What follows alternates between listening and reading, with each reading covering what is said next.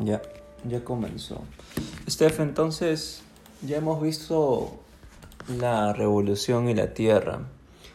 Y yo me acordaba de lo de Amauta Radio, ¿no? Esta radio cultural en la región Ica, que ha cerrado, bueno, ya va a cerrar ahora en diciembre, yo ya dejé mi programa ya. Por ahí Lucho tampoco quiso seguir, César y otros amigos sí siguen. Y, y recordaba por qué ya está siendo cerrada esta radio, ¿no? El tema de la pandemia, ¿no? No hay mucho dinero. Y ha sido lanzada por un privado que desde luego no tiene la obligación, pero, pero sí ha tenido el interés moral para hacer este proyecto cultural, ¿no? Algunas razones para cerrarla han sido que pues no se puede, no ha producido, ¿no? Eh, en términos económicos cierta rentabilidad que le permita el poder eh, sufragar sus propios gastos ¿no? de planilla, de equipos. Em, entonces, en términos económicos ha sido un fracaso. Sin embargo, y aquí va mi, mi tesis como para poder empezar ahora esta conversación, es que Amauta Radio es un proyecto cultural y lo que ha producido es cultura y la difusión de cultura entre gente que tal vez no es muy afecta a los libros por diversas circunstancias o que no ha conocido no conocía una música más allá de la que le ofrecía eh, la radio comercial que ha escuchado tal vez jazz que ha escuchado algunos libros, que ha escuchado un poco de historia, un poco de poesía.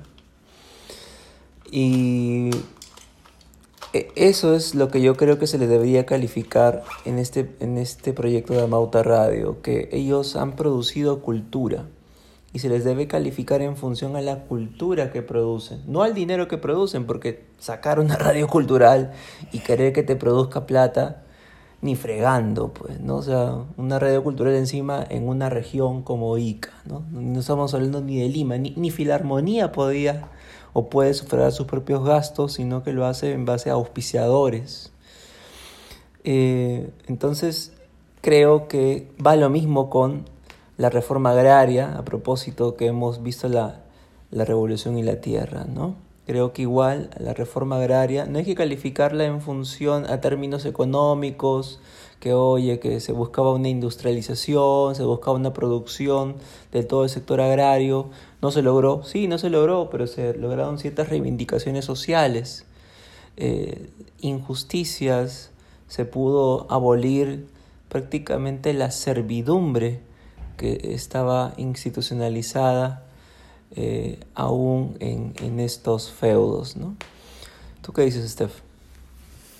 Claro, lo que pasa es que cuando, como también sostiene la tesis de este documental, indica que cuando las brechas de desigualdades son más amplias, hay más posibilidades de que haya descontento social y este descontento social puede llevar a una revolución Em, no necesariamente legal, sino a una revolución sangrienta, como la que hemos visto en Chile.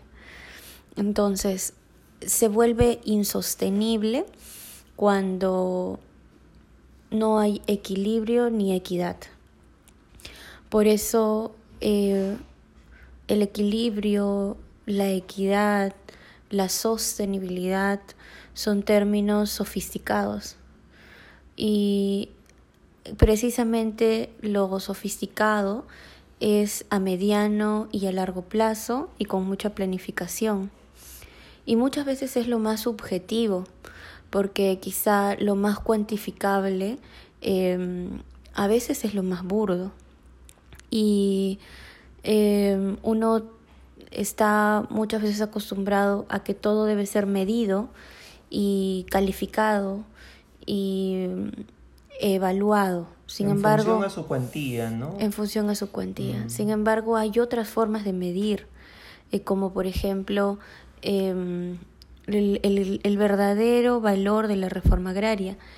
Y este verdadero valor fue hacer una reforma laboral, porque lo que es fáctico está fuera de todo juicio y está fuera de todo sesgo político y personal, es que eh, los campesinos trabajaban gratis las tierras de los hacendados a cambio de una porción de terreno eh, para que puedan alimentarse. Y no solamente esto, sino que los productos para su alimentación también lo compraban en la tienda del mismo hacendado, lo cual producía no solamente un monopolio en términos comerciales, sino también una arbitrariedad. ¿no? Y sobre lo que mencionas en el caso de el trabajo de la cultura, por supuesto, em, para eso hay que tener claro tu objetivo, la finalidad y tu público objetivo. Eh, si uno tiene claro esto, también puede medir el resultado. Eh, esos problemas pasan, José, cuando queremos medir, eh, cuando, cuando confundimos la ratio de la medición. Es decir, cuando uno hace métricas en un mundo competitivo y, y tecnológico como el que vivimos, cuando uno quiere hacer métricas no puede confundir métricas de tipo, de categorías, como de ratios, ¿no? O sea, no puedes medir calidad, eh, no puedes usar una ratio para medir calidad con una misma para medir cantidad, ¿no? Claro, no puedes confundir la calidad por, con la cantidad, ¿no? No, no, es lo, no es lo mismo, ¿no? No es lo mismo. Exacto. Y, y aquí se ha confundido bastante eso, ¿no? Mira, eh, por ejemplo, una, una de las primeras escenas en la que se vio en, el documental me llamó la atención en la que está este congresista Petrosi, creo que es tenor el pata, y fue ministro de Cultura, ¿no? Y él habla de que pues, están junto, creo que a Rey de España, en una especie de reunión, y el pata, pues Petrosi dice de que, oye, mi apellido es Petrosi, y mucho de español no tengo, ¿no? Este, aduciendo que, que bueno, que es italiano y, pero que se siente español porque, porque es peruano, ¿no? Y que para él es un momento mágico estar frente al rey, ¿no? Entonces, un poco que eh, parece, y, ahí hablan acerca de que siempre ciertas clases en, en el Perú siempre se han sentido mucho más ligadas a España que a la misma realidad peruana, ¿no? Que es algo sintomático en las élites peruanas, ¿no? El sentirse más ligado a las clases medias del primer mundo, europeas, que a sentirse reconocido con, con compatriotas, ¿no? Eh, eso, eso me llamó poderosamente la atención, ¿no? O sea, que, que nuestras élites o nuestros dirigentes no tengan una identidad firme de lo que es el Perú, ¿no? O sea, este señor Petrosi difícil que se pueda entender pues con los hijos de los pongos, como ahí dicen en, el documental, ¿no? Con los pongos mismos de, que, que sufrían esta servidumbre en la reforma agraria, ¿no? Sí, lo que pasa es que había un gran desprecio por lo indígena, por el indio, por el amerindio se le consideraba una clase inferior. Eh, y esto, mm, mientras me hacías la, pregunta, yo digo, ¿no? ¿Por qué? Y porque yo creo que es el desconocimiento del mundo que, que tiene el campesino de este tiempo. Al desconocer el mundo, tiene una, um, un campo de acción más pequeño, ¿no? Incluso mm, no se daban cuenta de lo que estaba sucediendo hasta los años 50, por ahí, ¿no? No, no, no había una conciencia real de que estaban siendo explotados. Hay muchas personas que trabajaban en ese tiempo y pueden decir que el, el hacendado o el patrón era bueno, ¿no? Pero no había una conciencia real de los derechos. Y esto es, se ve hasta ahora, ¿no? Eh, no somos ciudadanos todavía, porque no identificamos claramente cuáles son nuestros derechos y cuáles son nuestros deberes y no tenemos una conciencia social de ciudadanía, del ejercicio pleno de nuestros derechos. Y pues claramente se ve cuando eh, eh, Wilka escucha a los, a los hacendados conversar y decir de que si los obreros o los campesinos se dieran cuenta, eh, harían una gran revolución y se acabaría lo, lo que estaba sucediendo en ese tiempo.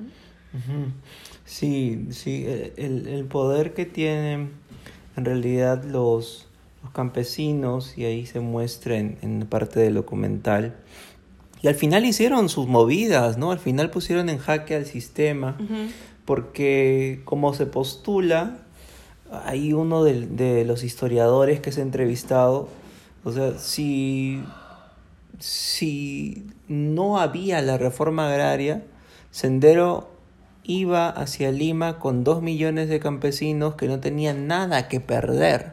Total, yo soy un esclavo moderno y, y porque tengo que respetar este sistema que me trata como un esclavo, ¿no? O sea, trabajaban creo que 18 días o más al mes las tierras de su patrón sin recibir nada a cambio. Por eso es que se dice que la reforma agraria en realidad fue una reforma laboral. Al final de cuentas, ahora, eh, después, de ese, después de ese punto de inflexión histórico que es la reforma agraria, sí les pagan. Sí les pagan por, por los días que, puedan trabajar donde sea. Ya no van a trabajar gratis, ¿no? Em, entonces, este tema, ¿no? Este tema de que la reforma agraria es en realidad, Stephanie, una reforma social. Sí, es bueno que, que pongamos en contexto, ¿no? ¿Qué fue la reforma agraria? Eh, cuando uno ve este documental que lo recomendamos, La Revolución y la Tierra, se explica claramente que desde los años 50 ya hay una necesidad de parte de los campesinos de poder, eh, de, de, de, la búsqueda por el reconocimiento de sus derechos. Y porque habían abusos, como tú lo dices. Y pues habían ya varios, varios candidatos a presidente que ofrecían esta reforma. Sin embargo, Belaúnde lo ofreció y por tener el Congreso en contra no podía cumplirla. Entonces se volvía tibio esto. ¿Y qué es lo que había que hacer? Pues había que tomar la decisión que incluso eh, Kennedy se ve en el, en el reporta, en el documental que indica que había que desarrollar América Latina. Con Alianza por el Progreso, ¿no? Ajá. A través de la, de la Alianza para, por el Progreso había que eh, desarrollar América Latina, había que eh, terminar con estas brechas de desigualdad tan grandes, porque de lo contrario eso iba a impactar mm. en la economía. Eh, hay una frase también que me impactó de, de uno de los historiadores el indio sigue siendo pensado como algo que debe ser superado. ¿No? ¿A ti te impactó también? Sí, porque toda la vida nos han... Eh, a mí me sorprende, por ejemplo, cuando la gente dice yo soy italiano o tengo ancestros italianos o tengo ancestros franceses o mis abuelos fueron españoles, ¿no? Me parece tan ridículo como cuando una persona eh, añora algo que no tiene, ¿no?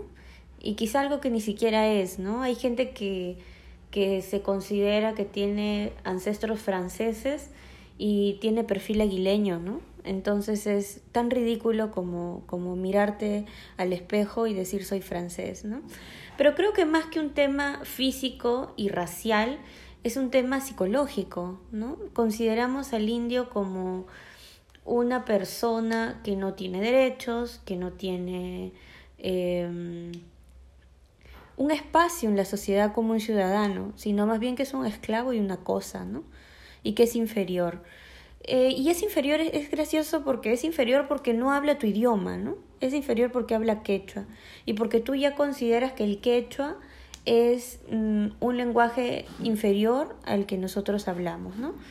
Entonces, esas cosas, es, esos conceptos son psicológicos, ¿no? Y habría es, Prima mucho la ignorancia, ¿no? Porque si uno revisa la historia universal, ¿qué era Europa, pues, en la Edad Media o antes de la Edad Media, ¿no? Eh, habían países o continentes más potentes, la misma Asia, China, eh, los países de Medio Oriente eran aún más poderosos, ¿no? Recordemos que pues España fue conquistada, eh, habían grandes universidades, no estaban precisamente en Europa, sino estaban en otro lugar. Eh, ante Francia, España Inglaterra eran simplemente tierras bueno, simplemente de, labradores, ¿no? o de artesanos, ¿no? Que no es ni más ni menos, simplemente son. Entonces, decir de que mis ancestros son de tal o cual país, bueno, bacán, bacán por ti, pero si acaso se dice a veces como un tufillo de cierta superioridad, pues bueno, ¿no? De, ahí creo que es prima la ignorancia. ¿no? También en un cierto círculo, también eh, lo que puede verse en un cierto círculo como superioridad, en otro círculo también se ve como, como tú dices, ¿no? Denota claramente la ignorancia. Desconocimiento, ¿no? Del posicionamiento histórico en el que estás, ¿no? En esta lotería ovárica donde nos ha tocado nacer, ¿no? Creo que en, suma, Stephanie, quizás para, para, redondear la idea ya, eh, creo que la revolución de la tierra pues trata ese tema de la reforma agraria y la reforma agraria fue, sí, fracasó en, en, en por ahí dinamizar la economía en el sector agrario, pero tuvo un triunfo y un éxito en la reivindicación del campesino y en también en la desaparición de la servidumbre como institución que había venido desde las mismas encomiendas antes en el virreinato, porque las encomiendas venían con, supuestamente venían con los indios y los encomenderos hacían trabajar a, los, eh, a las personas que se encontraban en esas circunscripciones de la encomienda gratuitamente para el encomendero. Entonces, la reforma agraria rompe con eso y, yo creo que ese es su gran triunfo, donde el aspecto económico, por supuesto, se pudo hacer mucho más, eh, faltó asesoramiento, las cooperativas, muchas de ellas fracasaron, eh, por ahí alguna tuvo un éxito, pero, pero finalmente no tuvo el, éxito económico deseado, pero sí tuvo eh, grandes resultados en el aspecto social. Sí, yo creo que decir que fracasó o no fracasó es, es muy arbitrario desde nuestra posición cómoda eh, del 2020 y del siglo XXI y la tecnología y la Internet. ¿no? Yo creo que personalmente no fracasó porque eh, un cambio, una reforma laboral, social, y no solo ellos, sino que ética y moral. No puede haber fracasado eh, si lo mides desde ese punto de vista. Si lo mides desde el punto de vista económico y rentable, eh, tendrías que ver cuál ha sido el impacto posterior, porque si lo medimos desde el lado económico y rentable, eso sirvió para contener la revolución que tenía Sendero Luminoso, que traía, y además sirvió para que se den las grandes migraciones que se han dado en el país, y, y eso sirvió para poder ser la, la fuerza eh, obrera y la fuerza eh, que ha tenido no solamente Lima, sino diversas regiones de nuestro país. Y, y creo que que una reforma como esta tenía que ser pensada a largo plazo y también tendría que ser calificada y medida a largo plazo. Em, yo soy producto de la revolución, de la reforma agraria y creo que em, no ha fracasado. Perfecto, gracias Steph. Creo que es muy